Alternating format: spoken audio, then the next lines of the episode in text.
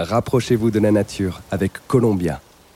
La marque conçoit des vêtements, des chaussures et des accessoires intégrant des technologies testées en conditions réelles depuis plus de 80 ans. Pour les passionnés d'aventure du monde entier. Columbia est fier d'accompagner à nouveau les baladeurs pour cette sixième saison. Les baladeurs.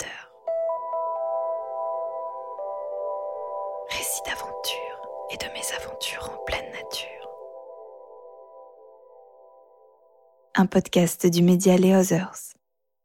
Rendez-vous sur notre site lesothers.com, l e s o t h e r s.com pour découvrir notre magazine papier, la carte méthode recto verso pour organiser vos aventures en France et tous nos autres formats. Magnifique et gigantesque muraille dressée au cœur du massif du Mont Blanc, les grandes Jorasses protègent l'une des faces nord les plus mythiques du monde. Restée longtemps un obstacle majeur dans l'histoire de la conquête des cimes, elle demeure aujourd'hui encore l'emblème de l'alpinisme de difficulté. Début 2022, Charles Dubouloz s'est engagé en solitaire dans cette face par la voie Rolling Stones, un itinéraire peu emprunté et truffé de difficultés techniques. 1200 mètres de parois abruptes avec des fissures déversantes et du mauvais rocher. 1200 mètres de parois glacées qui ne voient jamais le soleil et où la température tombe jusqu'à moins 35 degrés. 1200 mètres de solitude, d'efforts titanesques et de bivouacs éprouvants. Un projet d'ampleur de 6 jours et 5 nuits, comme une déclaration d'amour à la montagne, devenue l'une des plus belles ascensions solitaires de ces dernières années. De quoi inscrire son nom à côté des Dodets, d'Estivelle et Boivin dans l'histoire de la face nord des Grandes Jorasses.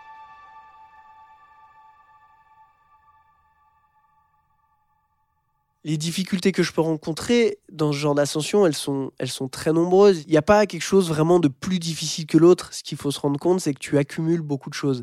Ça peut être le soir au bivouac, trouver un endroit pour pouvoir dormir assis ou allongé.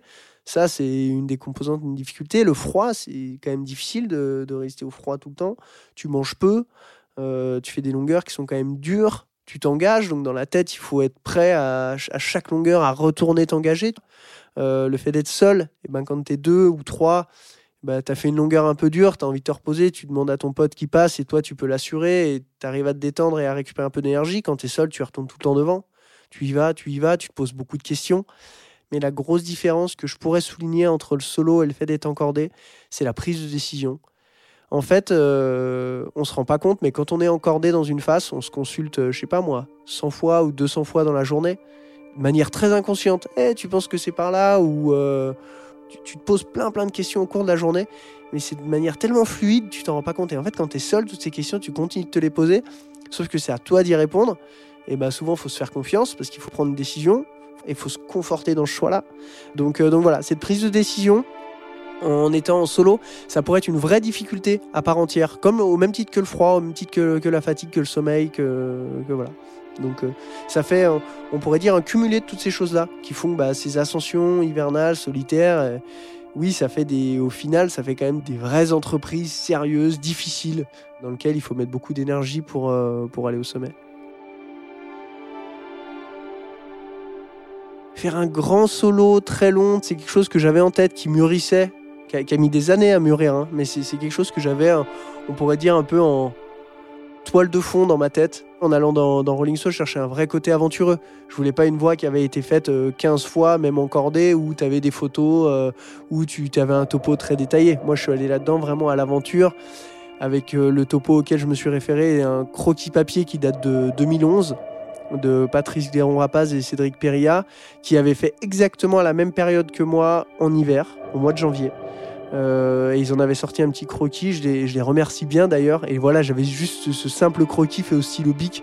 C'est maigre hein, quand tu es dans une phase pour te repérer, euh, dans une phase de, de, 1200 mètres. Euh, voilà, ça reste, ça reste quelque chose de, de très aventureux et c'est vraiment ce que je cherchais.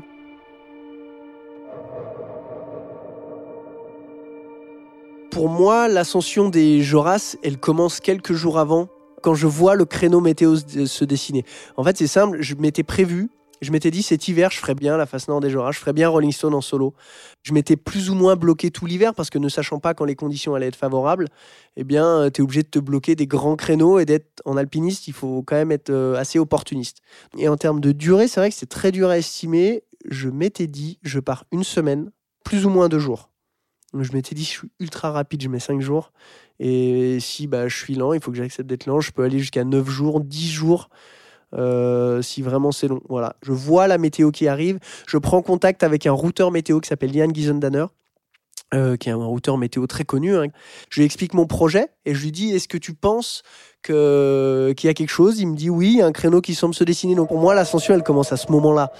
Au moment où je me dis euh, le créneau arrive, il faut que je prépare mon matos. Donc là, je fais table rase, j'écarte tout dans mon salon euh, et, je récupère tout le matos dont j'ai besoin, je prépare, je pèse, je prends, j'enlève, je remets, je vais chercher chez des copains le matos qui me manque. Enfin voilà, c'est deux trois jours assez intenses avant et je commence à apprendre le topo par cœur, le, maigre topo stylobique, je commence à l'apprendre par cœur. Euh, je regarde la face, j'y pense euh, vraiment jour et nuit. Donc là, pour moi, je suis déjà un peu rentré dans l'ascension, même si je ne suis pas encore allé. Le matin, je me rends, euh, je, pars chez moi, donc tout à du bord du lac, je me rends à Chamonix, j'ai la boule au ventre, j'arrive déjà plus à manger. Je suis hyper stressé, c'est marrant. Je suis très stressé par ce que je vais faire. Vraiment, ça m'inquiète au plus profond de moi. Et puis, je suis d'un autre côté motivé au point d'y aller. C'est assez surprenant, ces deux sentiments de te dire, mais pourquoi je vais là-dedans? Et en fait, non, mais dans, ma vie d'alpiniste, dans ma, dans ma vie d'homme, j'ai quand même vraiment envie d'aller vivre ça.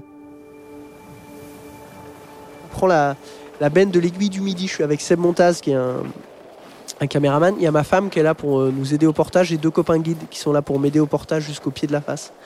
Donc on prend la benne de l'aiguille du midi et là c'est drôle, moi j'ai un sentiment assez particulier, c'est qu'on croise plein de copains guides et qu'on est au mois de janvier en plein milieu d'un cyclone et qu'on a des sacs énormes et qu'on croise du monde et moi j'ai pas du tout envie d'annoncer ce que je vais faire parce que c'est pas une habitude de dire en avance ce qu'on va grimper et surtout que le, on va dire que l'objectif me paraît tellement ambitieux que je me sens pas les épaules de dire aux gens oui moi euh, je vais aller grimper cette face tout seul euh, en plein cœur du mois de janvier. Donc il y a plein de copains guides et mes deux potes guides euh, qui m'aident au portage, eux ils sont pas stressés forcément, donc ils sont beaucoup plus volubiles que moi. Ils croisent des copains, ils disent ah bah on est Charles, il va, il va essayer d'aller dans Rolling et moi je suis là, waouh. Et moi j'aurais préféré à ce moment-là être une toute petite fourmi, faire le truc dans mon coin et ne croiser personne. On descend la vallée blanche et puis on va au pied des Joras. C'est toujours hyper long. On a des gros sacs. On met, euh, on met quasiment 4 heures en ski de rando pour aller au pied. Euh, et puis, euh, et puis bah là, c'est le moment, va dire, où tout bascule. Hein. Tu, laisses les copains qui t'ont aidé au portage, tu refais ton sac, tu te changes et puis bah, tu te retrouves tout seul.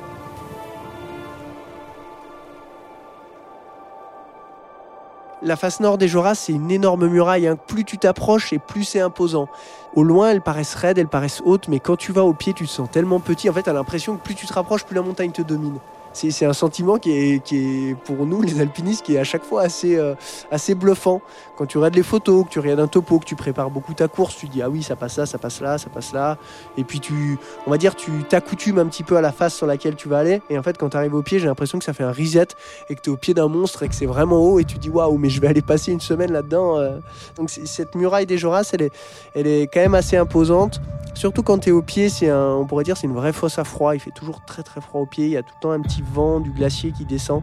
Et puis la ligne Rolling Stone, elle fait partie des, plus longues voies de la face, c'est-à-dire qu'elle part en bas de la pointe Walker, elle arrive en haut, donc ça fait 1200 mètres. Hein. sur le, elle sort au point le plus haut de, la face nord des Joras. Elle est euh, coupée de rochers, de glace par moments, euh, de lignes de fissures, une ligne de fissure très évidente au milieu qu'on voit depuis assez loin. Rolling Stone, c'est tout ça, c'est du mauvais rocher, c'est des plaquages de glace un peu fins, c'est du rocher parfois un peu meilleur. Quand tu arrives au pied de la face nord des Joras pour grimper une voie comme Rolling Stone, c'est aussi beaucoup d'inconnus. Ça, c'est un truc qui est, assez impalpable, c'est dur à expliquer. Euh, mais, l'inconnu que tu as quand tu es au pied d'une face comme ça, alors tes inconnus perso, est-ce que je vais y arriver? Est-ce que je suis assez fort? Est-ce que je suis dans le bon machin. Les inconnus d'ici est-ce que je suis au bon endroit? Est-ce que je machin? Les inconnus de rocher ou de conditions que tu vas trouver, c'est plein d'inconnus qui te fournissent des sentiments assez forts quand tu vas au pied de la face.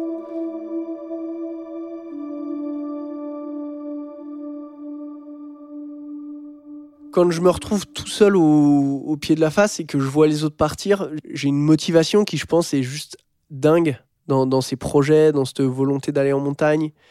Je pense qu'il y a ça qui est quand même très fort chez moi. Je dois avoir un feu intérieur de dingue. Et d'un autre côté, j'ai peur. Sentiment de peur, d'inconnu.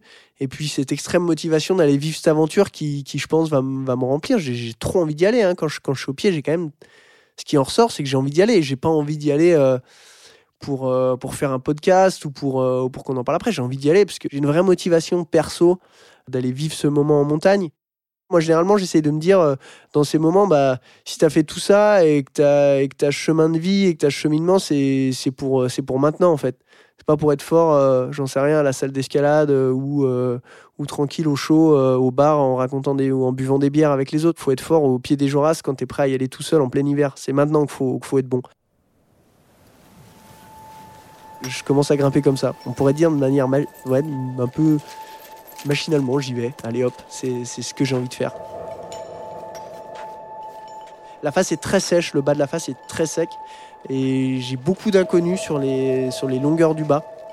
Parce que le peu d'infos que j'avais eu de, de, Cédric et Patrice, qui l'avaient fait en 2011, c'est qu'eux, ils étaient dans des plaquages de glace. Et c'est quand même beaucoup plus facile pour progresser, notamment dans les longueurs du bas. Et moi, c'est très sec et surtout, c'est du super mauvais rocher. Déjà, tu peux te prendre une pierre qui vient d'en haut, parce que le rocher, euh, des fois, il décide de tomber comme ça. Hein. Et puis, euh, c'est aussi quand tu grimpes, ça rend la, tâche plus difficile, parce que pour te protéger, donc pour mettre des points qui sont béton, bah, c'est compliqué. Enfin voilà, c'est ça qui est, qui est très difficile. C'est et à te protéger et pour progresser. Et euh, effectivement, les, premières longueurs sont vraiment laborieuses. Je rentre direct dedans. Il n'y a, pas de doute, je suis sur du rocher qui est mauvais. Je me protège pas hyper bien. J'ai vraiment le sentiment de m'engager. Pour autant, je suis motivé, j'avance. En matériel, j'ai à peu près 35 kilos de matériel, sachant que au gramme, je connais le poids de chaque mousqueton. Et moi, je trouve ça génial aujourd'hui dans, dans l'alpine, c'est qu'on essaye de se dépouiller pour aller vite, pour être un peu plus efficace. Donc euh, j'ai du matériel de, bivouac, j'ai des doudounes, j'ai des chaussons duvet, j'ai enfin j'ai à peu près tout ce qu'il faut pour essayer d'avoir chaud. Euh, j'ai un réchaud, j'ai je dois avoir euh, six cartouches de gaz, j'ai de la nourriture, j'avais pris de la nourriture pour une semaine. Après en matériel, bah j'ai plus techniquement, j'ai deux piolets, j'ai une paire de crampons, j'ai un casque, j'ai des friends, ce qu'on appelle des friends, donc des, des coinceurs, j'ai des pitons, j'en ai pas beaucoup, je crois que je suis parti avec 5 pitons. Euh, j'ai un gros jeu de câblé, donc euh, ça j'en prends beaucoup. Si jamais je dois faire des rappels ou quoi, ça remplace un peu les pitons en fait. Et l'avantage que ça a, c'est que c'est plus léger. J'ai également deux cordes. J'ai une corde à simple de 50 mètres qui fait 9 mm. Donc c'est pas gros hein, quand tu es dans une face nord comme ça sur du 9 mm et que tu remontes sur ta corde, faut vraiment faire gaffe à pas la faire euh, frotter sinon elle se coupe. Et j'ai une petite corde très fine de 6 mm qui est un backup. Enfin voilà, j'ai tout ça que j'essaye de, compacter dans un sac que je mets sur le dos quand je remonte sur la corde et un autre sac euh, qui est plus un sac à dos très léger dans lequel il y a uniquement du volume dans lequel je mets bah voilà, j'ai un tapis de sol par exemple, une grosse doudoune dedans et un litre d'eau. Ça, je garde tout le temps. Au moins, ça enlève du volume de l'autre sac et je peux mettre toutes les choses lourdes euh, dans, dans ce barda.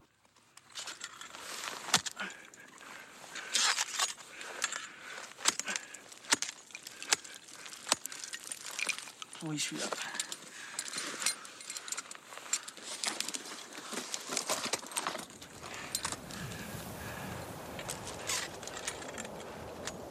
Je fais seulement deux longueurs, donc c'est pas long du tout. Et là, la, nuit commence à arriver. On est au mois de janvier. La, nuit à 17h40, elle est là. Hein. Donc euh, la nuit, la pénombre commence à arriver. En fait, c'est tout simple. C'est que moi, je me dis, je grimpe jusqu'à ce qu'il fasse nuit au maximum des créneaux de jour. Donc j'arrive, il fait nuit et là je suis pendu dans une goulotte très raide et j'ai pas vraiment de, de moyen de, faire un relais correct, le rocher étant vraiment mauvais. Il y a un peu de glace mais pas suffisamment profonde pour que je puisse mettre des broches à glace pour me faire un relais. Donc là je plante des pitons, enfin je galère vraiment à faire un, on va dire un endroit safe et je, je peux pas dormir pendu dans mon baudrier la première nuit, c'est pas possible, je me relèverai jamais. Enfin le lendemain matin, euh, je vais être un légume, j'ai deux rappels à faire, je redescends et je rentre chez moi. Donc j'avais pris un tout petit hamac très très léger là qui fait une centaine de grammes. Et, euh, j'essaye de tendre le hamac, sauf que c'est une galère monstre pour le tendre parce que j'ai pas de point d'accroche de chaque côté. Donc euh, je, le, je, le, tends, mais vraiment tant bien que mal. C'est pas suffisamment raide pour qu'il soit pendu dans le vide, donc il frotte un peu contre la glace. C'est un grand moment de solitude là.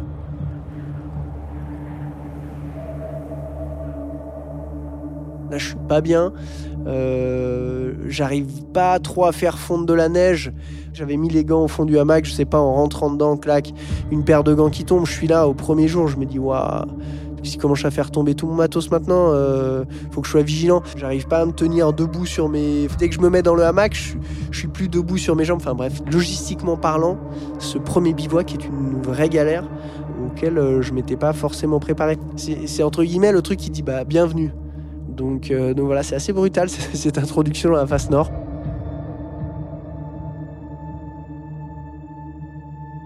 La nuit doit faire moins 15. Voilà, je dois être à, moins 15 degrés. J'ai pas de vent, donc c'est une température de l'air. Donc il faut se rendre compte, c'est très froid, c'est sûr. Autour de moi, il y a du rocher très raide. Je suis dans, pendu dans du très raide et de la glace. Si les alpinistes et générations d'avant ont fait tant de belles choses, euh, si notre génération elle, continue de d'être active, c'est parce qu'on est aussi attiré un petit peu par ça, parce que ça nous ça nous procure des sentiments qui sont dingues, qui sont très grisants. Euh, mine de rien, quand tu redescends, tu as vécu des sensations qui sont très fortes, qui seraient quasiment en tout cas, moi, j'arriverais pas à aller vivre dans la vallée euh, sur mon canapé ou derrière mon ordi. Ces sensations, j'arrive à les vivre là-haut parce que je m'engage comme ça, parce que je suis dans, dans ce froid, dans, dans, dans cette adversité.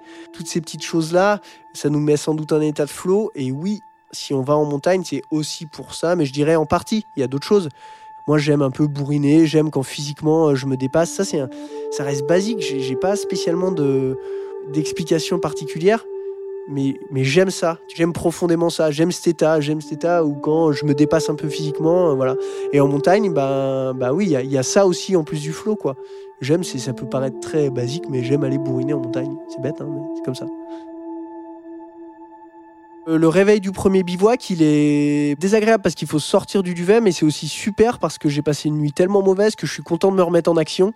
Je mets beaucoup de temps à me préparer. Surtout que là, j'étais pendu dans le vide, donc je mets quasiment une heure et demie le temps de faire fondre un tout petit peu de neige, donc de boire un petit thé, de manger un biscuit, de sortir de mon duvet, de remettre mes grosses chaussures et mes crampons, de me rééquiper, de plier le hamac, de plier ton duvet, de machin, sachant que tu es pendu dans le vide. Quand tu fais ça, tout prend beaucoup de temps.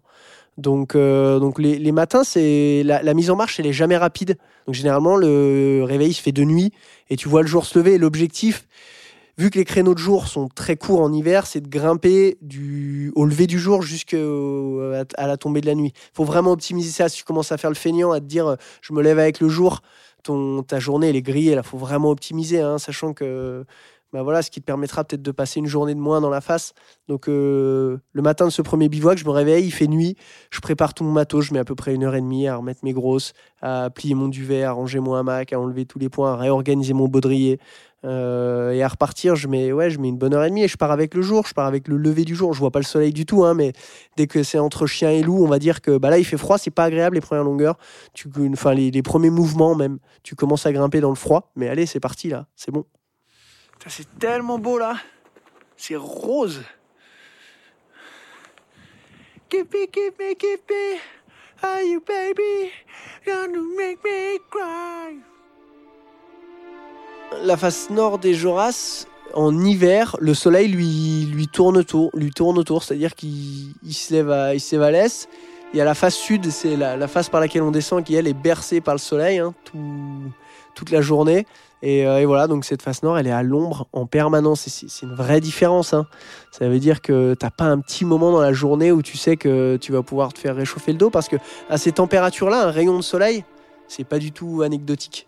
Donc un rayon de soleil, c'est puissant en face nord en hiver. Lorsque je grimpe euh, en solitaire, je suis encordé. J'ai fait quelques parties en solo intégral, donc là c'est très simple à se représenter. Hein. Il n'y a plus de corde, il n'y a plus rien, je grimpe avec tout mon matériel sur le dos. Sauf que dans une face nord comme les Joras, tu peux pas faire ça tout le temps, en tout cas dans une voie comme Rolling Stone. Euh, donc quand je grimpe encordé, je fais un relais comme si on grimpait à deux. Je, mets des friends, je m'accroche là avec un relais. Je fais ma longueur avec ma corde en me protégeant. J'arrive, je refais un relais, je redescends au relais du bas. Donc j'ai fait à peu près une longueur de corde, c'est à peu près 40 ou 50 mètres. J'enlève tout le matériel que j'ai laissé en bas, je mets mon sac sur le dos et là je remonte avec des systèmes d'autobloquants sur ma corde jusqu'au relais du haut. Donc en gros, je, je grimpe une fois la longueur, je redescends en rappel, je récupère ton matériel et je regrimpe la longueur sur ma corde. Faut accepter la labeur, quoi. Faut accepter de remonter avec ton énorme sac sur le dos. Il faut accepter de faire euh, une fois la longueur en t'engageant quand même plus que s'il y a un mec qui est au bout de la corde et qui t'assure de redescendre, de remonter. Enfin voilà. Faut accepter d'être lent. En fait, c'est un alpinisme, euh, c'est alpinisme solitaire là. C'est un truc où où il faut se dire bah voilà, je vais être plus lent que si je, je serai moins efficace, mais je vais vivre un moment plus long. Je vais faire une immersion qui est encore plus puissante en montagne. Mais ça, c'est un truc qu'il faut accepter avant de partir fait d'être seul et de grimper seul.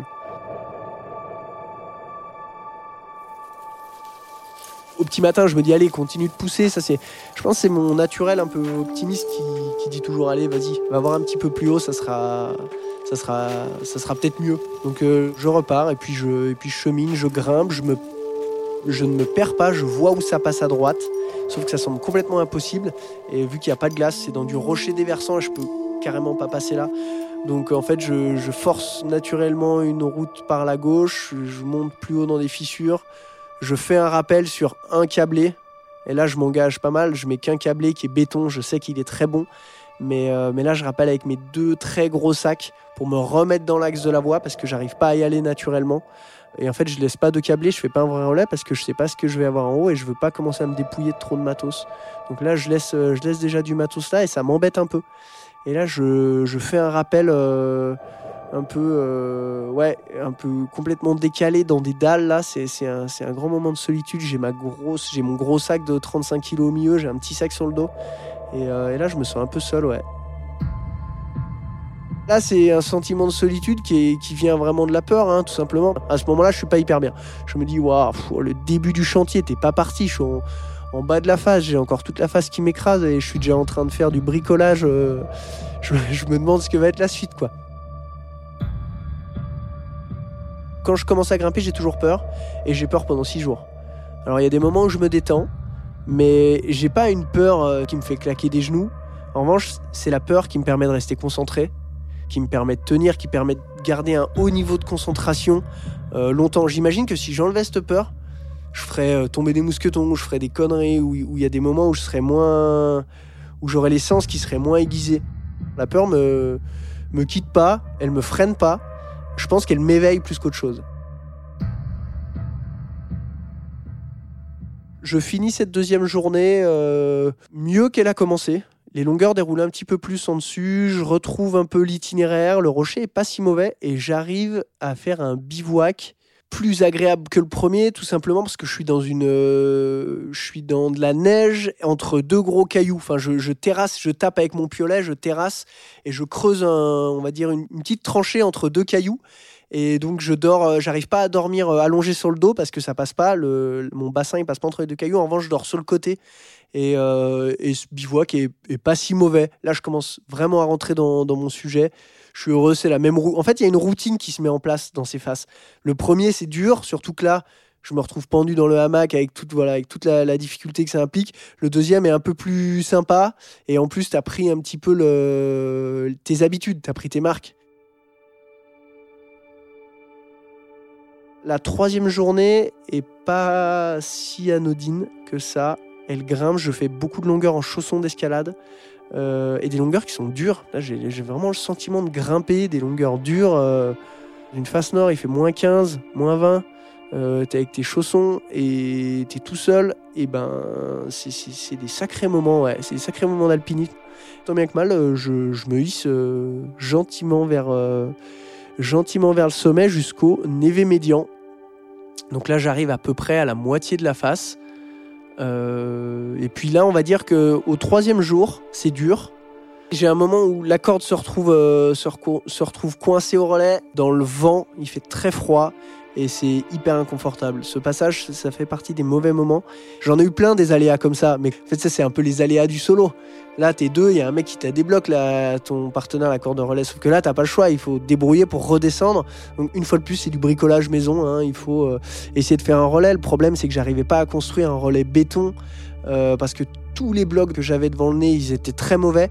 Je pouvais plus monter parce que ma corde était bloquée et je pouvais difficilement descendre parce que l'escalade était dure je pouvais pas descendre que j'avais pas de râpe de corde. Donc en gros, j'étais un peu bloqué à ce moment-là. Et là, bah voilà, faut, t'as une grande boîte à outils d'alpiniste et là, tu sors ton expérience, t'essayes de, de, même s'il fait froid et que t'es dans le vent, de, prendre le temps pour, euh, bah voilà, pour essayer de trouver une solution et de sortir de là, quoi.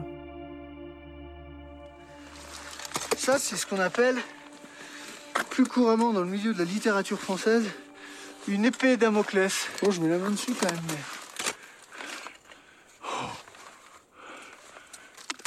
Tu entends le bruit du bloc? Si tu fais relais là-dessus, c'est que t'as plus envie de vivre. Et moi, après tout ça, j'ai jamais eu autant envie de vivre.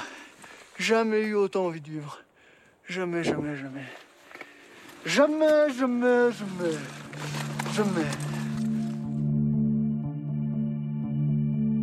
C'est vrai que ce troisième journée, euh, il y a de l'adversité, il y a des choses dures, mais je me sens complètement aligné. Je suis hyper. euh, je pense qu'au fond de moi, je suis heureux d'être là, je me sens bien, euh, c'est chouette. J'ai plus le sentiment que j'ai eu le premier jour de m'engager vraiment dans des mauvaises longueurs, et puis avec un truc qu'il y a où tu es vraiment une incertitude de progression. Là, je suis sûr d'être dans la ligne, et puis je me sens bien. C'est vrai que c'est un sentiment de cette troisième journée qui est assez profond, qui est assez intense, qui est chouette. Je me sens bien en phase.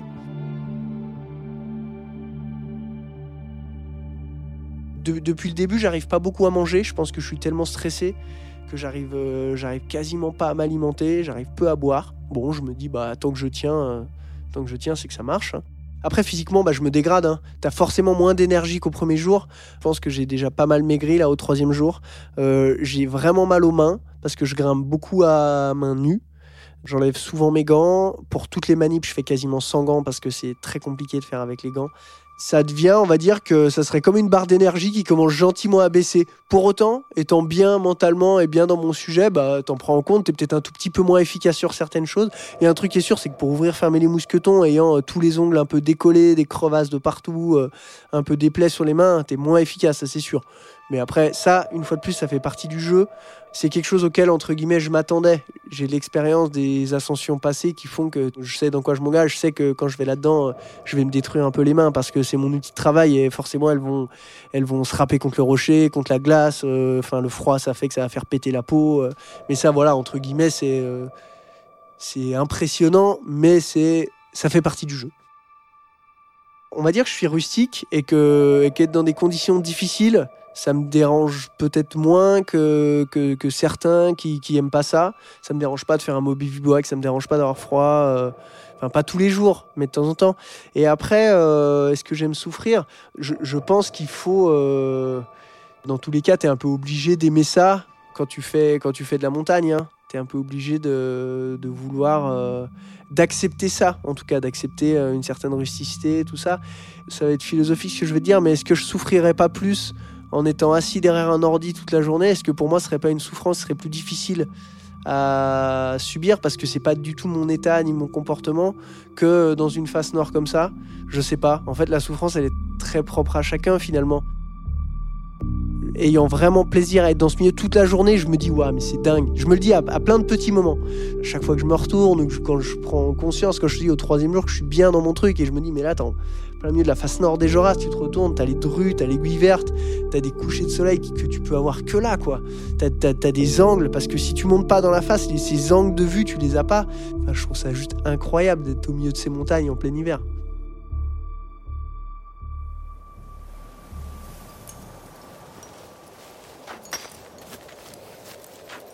Là, je galère pour bivouaquer parce que en fait, je suis dans une pente de neige, sauf qu'il y a très peu de neige et que j'arrive tout de suite à la glace noire et j'arrive pas à me tailler une plateforme suffisamment grande pour dormir.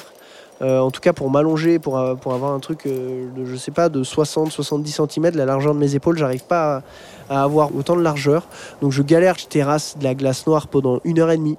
Là, je tape, je tape, je tape. Il fait déjà nuit depuis longtemps. Enfin voilà, je galère. Je, mets du temps à trouver un bivouac. Là, j'ai été réveillé par le froid.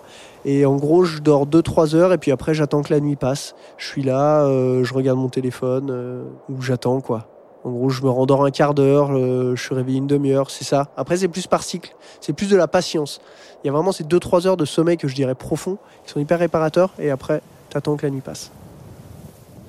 La nuit, ce que j'essaye de faire, c'est j'essaie de me reposer au max et de me dire tu dors pas, mais c'est quand même une période d'inactivité, donc c'est quand même une période où tu récupères. Les efforts de la journée, ils sont tellement longs, tellement continus quand tu es en solo, que la nuit, tout le moindre truc, il faut essayer de se relâcher au maximum. J'essaie de me relâcher, j'essaie de dormir, j'essaie de penser à des trucs cool, mais c'est plus une phase d'attente. Et après, tu vois bien, quand tu es entre deux eaux, tu es dans un état un peu pas léthargique, mais t'étais là, t'es à moitié endormi de somnolence, on va dire. Le lendemain matin, en repartant, je mets du temps à partir. Euh, je vois le soleil en face qui se lève là et qui commence à éclairer toutes les pentes à l'est. C'est hyper agréable et moi je suis toujours dans l'ombre. Je me demande ce que je fous là. Et, euh, surtout pour la mise en marche du matin où le mini rayon de soleil il changerait tout quoi. Le mini rayon de soleil il t'aide à sortir de ton duvet, il t'aide à enlever ton gant pour, euh, faire fondre de la neige. Et, là il y est pas, mais c'est aussi le jeu de la face nord des Joras en hiver. C'est assez drôle. Et quand je pars, c'est des longueurs de goulotte qui déroulent assez bien. J'avance bien et puis plus je monte, plus la journée est dure. Pareil, je fais de la grimpe en chaussons, je commence à rentrer gentiment dans l'adversité. Et ce jour-là, il y a un vrai tournant, c'est que le vent se lève. Et le vent se lève fort. Et moi, ce vent, je l'avais pas spécialement prévu avant mon ascension, quand j'avais prévu les choses avec Yann, le routeur. Sauf que, en fait, au mois de janvier, en hiver, euh, dans les périodes anticycloniques, il y a souvent du vent qui s'installe et ça, euh, voilà, ça fait aussi partie du jeu. Je l'avais pas prévu, mais voilà, le vent est là entre guillemets, je, suis prêt pour l'affronter, quoi.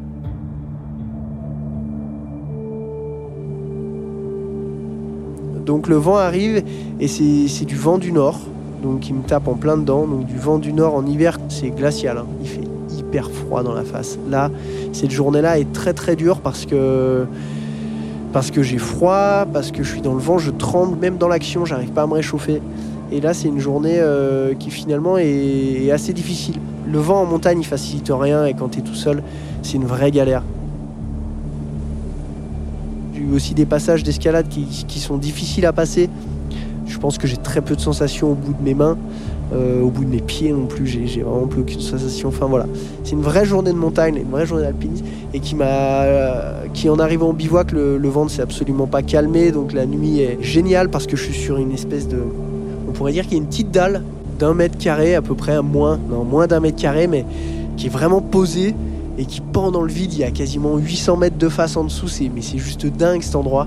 Et donc quand j'arrive, je vois cette dalle, sauf qu'elle est pleine de glace et de neige, et en fait, il y a elle est quasiment prise par la, glace et la neige, donc elle est quasiment verticale, mais en creusant, creusant avec mon piolet, je vois que c'est une dalle qui en fait est toute plate. Et là, c'est, un moment, c'est quand même un moment génial, c'est un bivouac assez incroyable où tu es seul au milieu de la, la face nord des Joras, ça fait 4 jours que je suis dedans. Et là, je perds mon téléphone.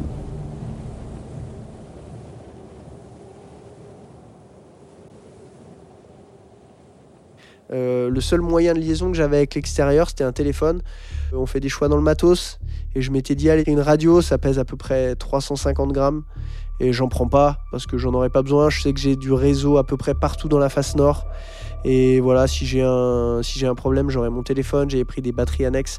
Et donc, euh, je suis sur cette petite vire qui est, qui juste géniale. Et en revanche, j'ai pas assez de place pour, euh, pour faire fondre de la neige et être allongé en même temps. Quand je me lève pour récupérer mon réchaud, eh ben, j'écoutais de la musique et j'entends la musique qui part dans le vide. Donc là, j'ai un petit moment de bug. Non pas que j'ai peur de plus avoir de contact avec l'extérieur, mais j'ai plus un moment de bug pour les gens, hein, notamment ma femme et Seb Montaz qui, qui attendait des nouvelles. Et généralement, je faisais un petit message tous les jours pour donner des nouvelles. Et là, je me dis, bah waouh, je suis là sur cette vire et je peux prévenir plus personne. C'est vraiment ça qui me dérange de ne pas pouvoir prévenir les gens là quand je suis dans ce moment-là. Et d'ailleurs, je pense que je suis tellement pas lucide ou je suis tellement dans mon truc, on est au quatrième jour, que je me dis, bon, et eh ben si je peux pas leur faire un texto, je faire un WhatsApp. Ah mais non, j'ai pas WhatsApp non plus. Bah, si je peux pas, je faire un Messenger. Non, mais je peux pas. Mais en fait, non, je peux plus rien faire. Ma façon de raisonner, j'avais l'impression que j'arrivais pas à intégrer, que, que, je venais de faire tomber mon moyen de communication, quoi. Donc j'ai plus de téléphone, j'ai plus de musique. Là, je suis triste parce que la nuit, surtout quand il fait froid et que t'attends, la musique c'est super chouette. Ça te rappelle plein de bonnes choses, ça te réchauffe le cœur. Là, j'ai plus de musique, j'ai plus rien et je me dis que je me dis que ça va être long, ouais.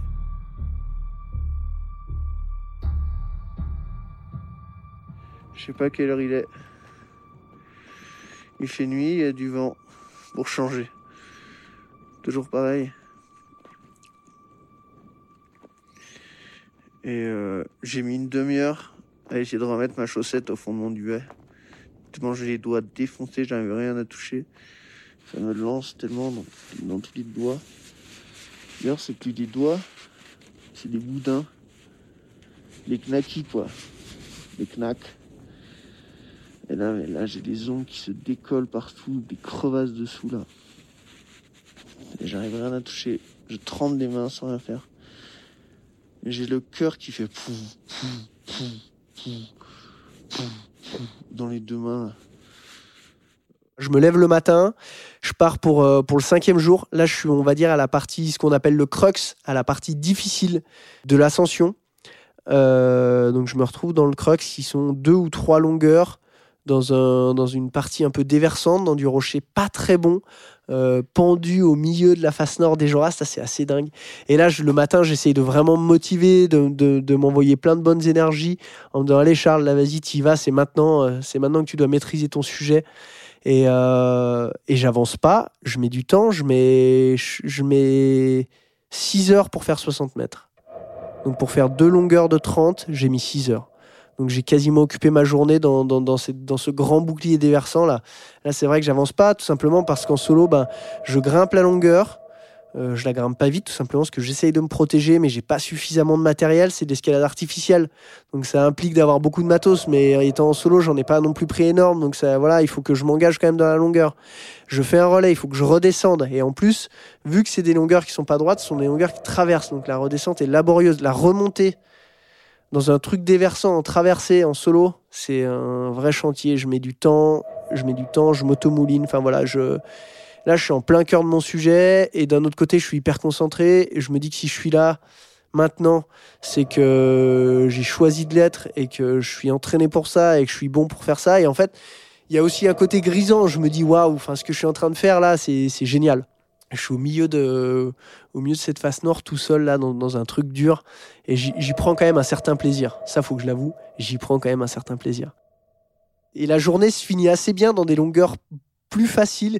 Il doit me rester deux heures, mais en deux heures, je dois faire quatre fois plus de distance que ce que j'ai mis. euh, euh, ce que j'ai mis en 6 heures quoi donc ça c'est génial la fin de journée est grisante et là j'arrive sur un bivouac euh, enfin sur une pente de neige juste démente et là j'arrive à me tailler un bivouac de luxe De luxe, c'est où je peux dormir allongé, quoi. Mais un vrai bivouac où je peux dormir allongé, où je suis haut dans la face, je suis quasiment sûr de ma réussite.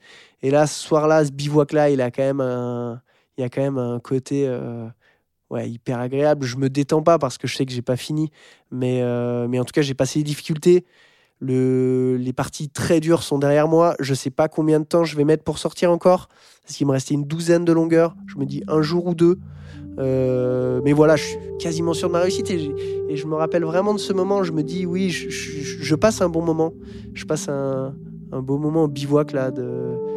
Puis j'ai le temps de contempler le, paysage qui est juste dingue. C'est rose autour là. Putain, t'es tout seul à face des Joras. Je suis haut. J'ai un espèce de sentiment de me dire, je commence à avoir un petit sentiment d'accomplissement euh, qui, est, qui est grisant, qui est, qui est génial. Je suis trop heureux d'être là. Enfin voilà, c'est un, très beau moment ce bivouac. J'ai trop envie de sortir. euh, je pense qu'à ça. Euh, Aller au sommet, après je descends de nuit, j'en ai rien à faire et à pleine lune. Pff, faut vraiment que je me débrouille pour essayer de sortir. Il reste 12 longueurs. Je pourrais. Si je, si je m'assure tout le long, je peux pas sortir. Je sais pas. Si vraiment ça me saoule, une fois que je suis dans cœur, j'enlève la corde. J'y vais en solo intégral et je file. En mode Formula One, j'ai tout. Je garde plus de bouffe, plus de flotte, plus rien. J'avance.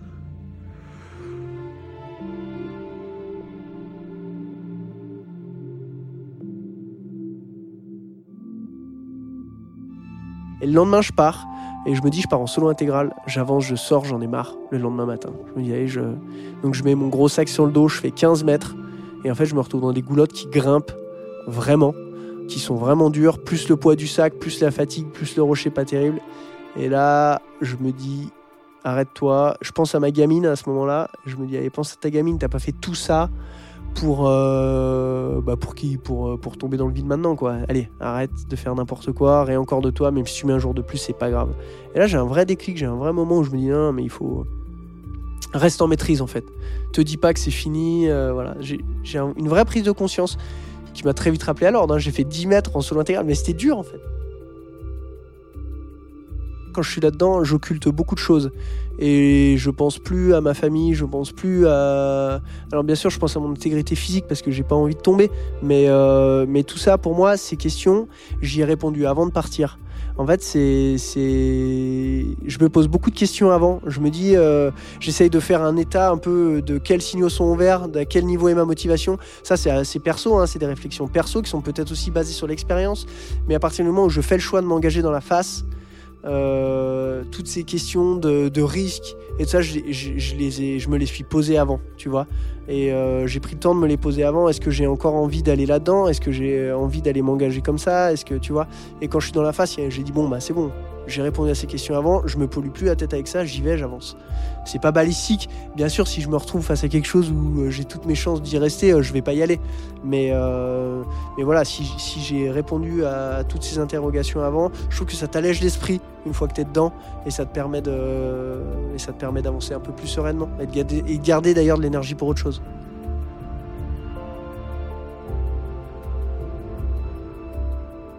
Je remets la corde et j'avance tant bien que mal et en fait le, terrain étant quand même plus facile à la fin, j'avance vite par rapport aux, journées d'avant. J'avance vite et je, me retrouve donc dans la voie qui est la classique Walker.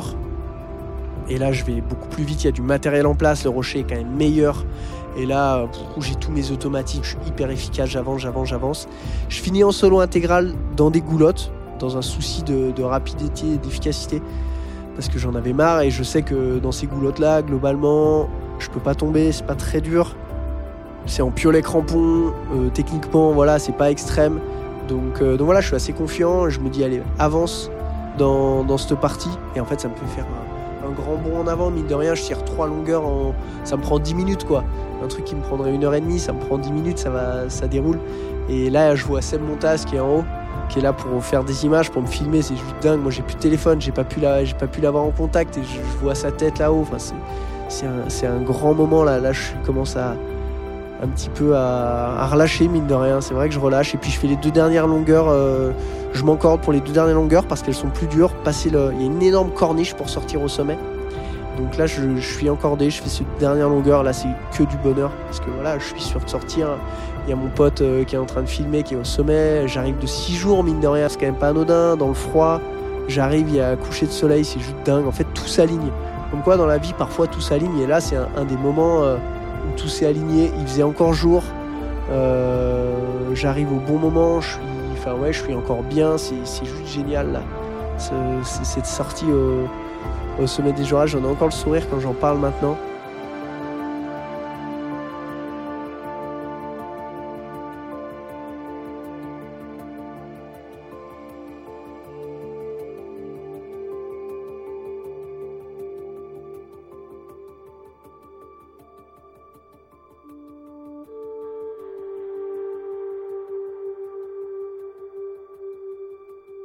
Il y a un truc qui est difficilement palpable une nouvelle fois, mais quand tu sors d'une aventure comme ça, que tu viens de faire euh, six jours, une semaine, peu importe, tout seul, dans l'ombre, dans le raid, et que tu es tout le temps pendu dans ton baudrier, tout le temps, il y a un truc qu'on qu'on a du mal à représenter, mais en fait, tu es tout le temps un peu dans des positions d'inconfort. Tu arrives vraiment à jamais te détendre, ni les...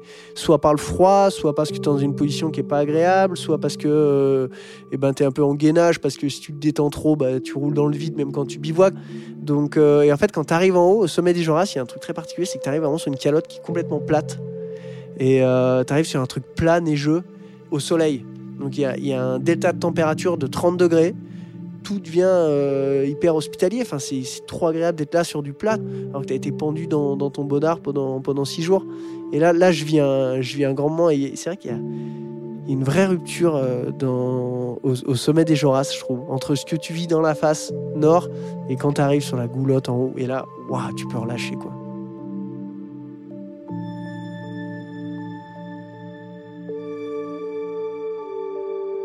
J'ai même pas vraiment de de, de, sentiments, euh, de quelque chose d'identifié. J'ai l'impression que je relâche tellement fort que c'est pour ça que je craque, que je pleure. Je suis tellement content de m'en être sorti, entre guillemets. Je me suis mis dans un guépier volontaire, c'était ma volonté. Et j'ai réussi à m'en sortir. Et là, et là, voilà, je suis au sommet, à plat, avec le soleil qui me chauffe le dos, mais c'est juste dingue. Il y a un autre truc, c'est qu'il y a un énorme sentiment d'accomplissement. Pour moi, aller là-dedans, c'est euh, personnel, mais c'était euh, bah voilà, aller dans le haut niveau de ma pratique d'alpiniste. C'est perso, une fois de plus. hein. Il y en a d'autres qui disent peut-être qui disent que c'est pas ça. Moi, personnellement, c'était euh, un peu un objectif de vie. Sauf que pour y aller, je me suis pas levé le matin et je me suis dit je vais aller faire une ascension solitaire. J'ai énormément grimpé, j'ai passé énormément de temps en montagne, j'ai fait beaucoup d'hivernales. Je connais ce rusticé, je connais tout ça. Je me suis beaucoup entraîné. Et bah là, il y a un vrai sentiment d'accomplissement et le fait de se dire, voilà, je, suis- au sommet de, ce truc que je considérais un peu comme un, comme un Graal, bah c'est super fort de ressentir ça. En revanche, je l'identifie pas sur le moment. Je pense que sur le moment, je, suis tellement là à relâcher la pression et la tension, cette petite peur là, comme si d'un coup elle disparaissait pour, euh, pendant quelques minutes. Et euh, alors bien sûr, il faut rester concentré pour la descente, parce que c'est plus du tout la même chose. Ça fait que tu craques aussi, que je pleure. Et même aujourd'hui, quand j'y repense, je suis hyper heureux tout simplement parce que je suis très heureux que la montagne, c'est des, pleurs de bonheur aussi, et je suis très heureux que la montagne et que mes ascensions, elles me fournissent autant de sentiments. Je trouve ça trop beau. Et alors, je suis pas euh, spécialement un poète ou un rêveur, mais je suis trop heureux que la montagne me fournisse ces sentiments-là.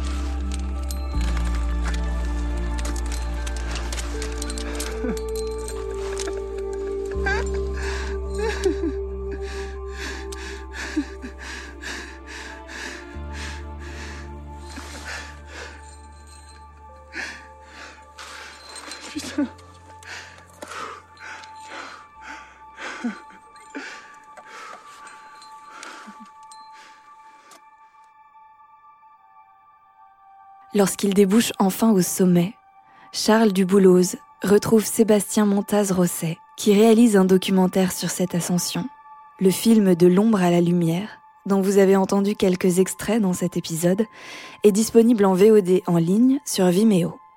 Un an plus tard, Charles Dubouloz est reparti dans cette face nord des Grandes Jorasses, en compagnie de Simon Velfringer et Clovis Paulin, cette fois pour répéter une voix qui jusqu'ici n'a été pratiquée qu'une seule fois, la directissime de la Pointe Walker. Leur succès a encore fait largement parler de lui. Merci à lui pour son témoignage, et merci à vous d'avoir écouté cet épisode.